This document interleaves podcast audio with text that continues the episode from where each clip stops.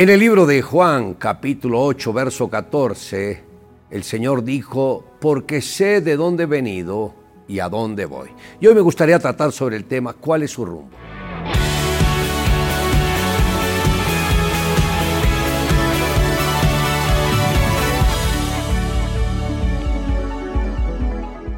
Entre los fariseos y Jesús había una gran diferencia, pues ellos no tenían rumbo fijo y andaban en tinieblas, pero Jesús, como es la luz, él sabía hacia dónde iba. Mientras una persona viva distanciada de Dios, su vida carecerá de propósito. Podemos observar la cantidad de personas que se han dedicado a obtener grandes fortunas, sabiendo que ni un solo centavo podrán sacar de este mundo el día en que ellos mueran. Pues, ¿de qué le vale al hombre ganar el mundo entero si perdiere su alma? ¿O qué recompensa dar al hombre por su vida? Aquellos que se dedican a llevar vidas egoístas se vuelven esclavos de toda clase de concupiscencia, vicios, malos deseos y no se dan cuenta de lo que les pasará cuando tengan que enfrentar la eternidad, que será un suplicio permanente, sin tener a nadie que se pueda compadecer de ellos. Otros simplemente se conforman con ser miembros de una congregación, se muestran espirituales, hasta cumplen con las actividades de la congregación, pero aún no son salvos, por lo tal ignoran lo que es el nuevo nacimiento debemos entender que hay dos citas en las cuales nadie puede faltar. Una de ellas es la cita con la muerte y la otra es la cita ante el tribunal divino. Lo interesante es que la mayoría de las personas nunca se preocupan ni se preparan para aquel momento que definirá su destino eterno.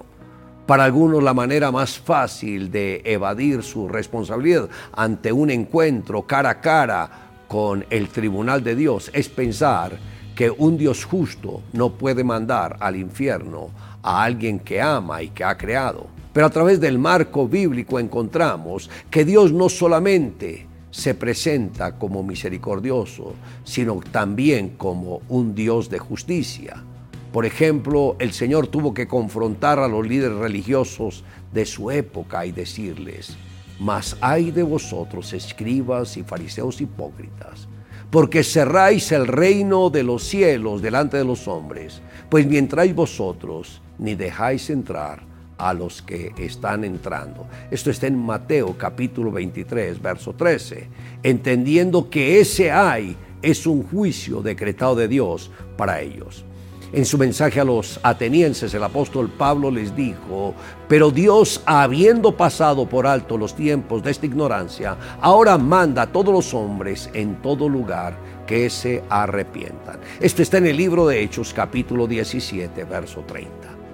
Si tenemos un corazón arrepentido y entregamos la totalidad de nuestras vidas a Jesús, Él nos preservará para su gloria eterna.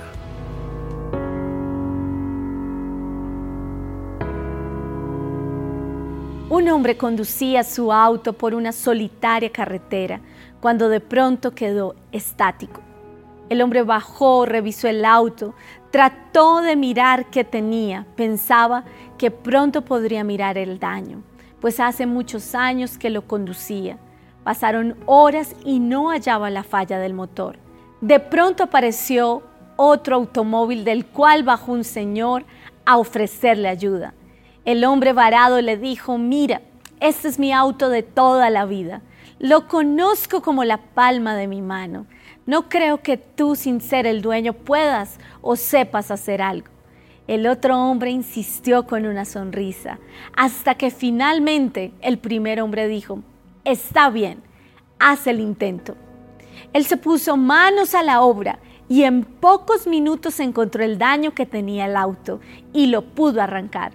El dueño del carro quedó sorprendido y preguntó, ¿cómo pudiste arreglar el fallo si es mi auto? El segundo hombre contestó, verás, mi nombre es Félix Wankel. Yo inventé el motor que usa tu auto. Muchas veces queremos solucionarlo todo por nuestra cuenta. Creemos que porque es nuestra familia, nuestra casa, nuestra deuda, nuestro trabajo, nuestros corazones, podremos reparar y solucionar todos los problemas. Olvidamos que es Dios quien nos creó, que fue Él quien nos dio las bendiciones que tenemos y creemos que nosotros podemos hacer un mejor trabajo que Él. Es tiempo de volvernos a Dios con un corazón arrepentido y entregarnos totalmente a Él. Le invito a que me acompañe en la siguiente oración. Amado Dios, gracias porque te ha revelado a mi vida como ese Dios amoroso que todo lo dio por mí. Hoy reconozco que soy pecador. Me arrepiento de todo lo malo que he hecho y pido, Señor Jesús, que aquella sangre que tú derramaste en la cruz del Calvario sea la que me lave de todo pecado y de toda maldad. Hoy me vuelvo a ti con todo mi corazón. Por favor, Señor, dadme tu Espíritu Santo para seguir avanzando. Te amo Dios en Cristo Jesús. Amén. Declare juntamente conmigo, toda mi confianza está en Jesús, quien con su sangre me preservó para su gloria eterna.